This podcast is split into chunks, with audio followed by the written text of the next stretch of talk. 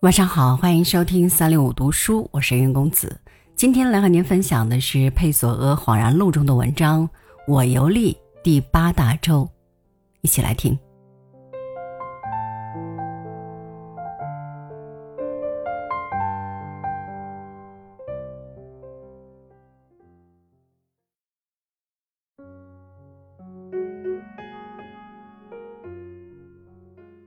有一种。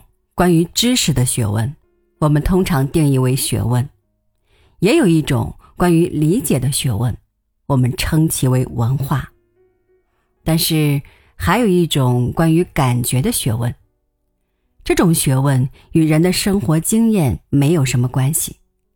生活经验就像历史，不能给我们什么教义。真正的体验包含两个方面：弱化一个人与现实的联系。与此同时，又强化一个人对这种联系的分析。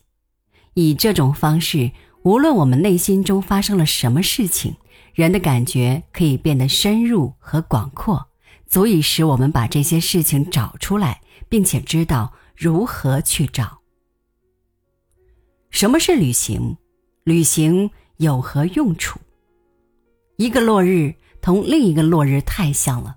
你无需到康斯坦丁堡去刻意的看一下某个落日，而旅行会给我们带来什么样的自由感？我可以享乐于一次仅仅是从里斯本到本福卡的旅行，比起某一个人从里斯本到中国的旅行来说，我的自由感可以更加强烈。因为在我看来，如果自由感不备于我的话，那么它就无处可寻。任何一条道路，卡莱尔说，通向恩施的任何一条道路都可以把你引向世界的终点。但是，通向恩施的道路如果随后顺利到达了世界的终点，同样会引导我们径直返回恩施。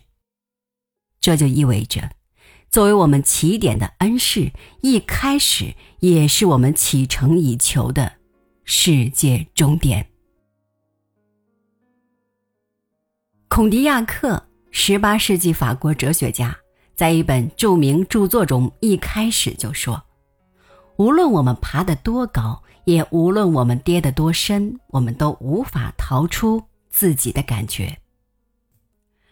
我们从来不能从自己体内抽身而去，我们从来不能成为另外的人，除非运用我们对自己的想象性感觉，我们才能踏遍。”真正的景观是我们自己创造的，因为我们是他们的上帝。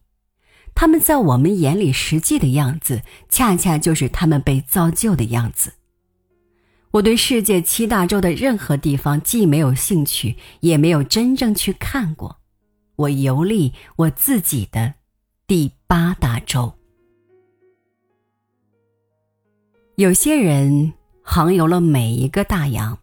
但很少航游他自己的单调。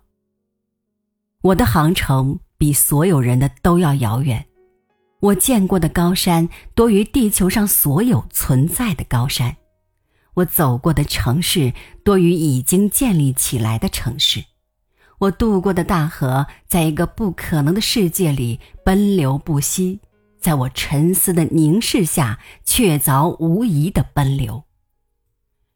如果旅行的话，我只能找到一个模糊不清的复制品，它复制着我无需旅行就已经看见了的东西。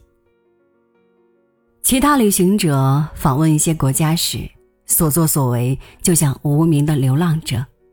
而在我访问过的国家里，我不仅仅有隐名旅行者所能感觉到的暗自喜悦，而且是统治那里的国王陛下，是生活在那里的人民以及他们的习俗，是那些人民以及其他民族的整个历史。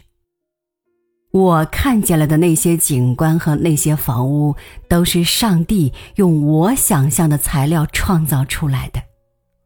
我。就是他们。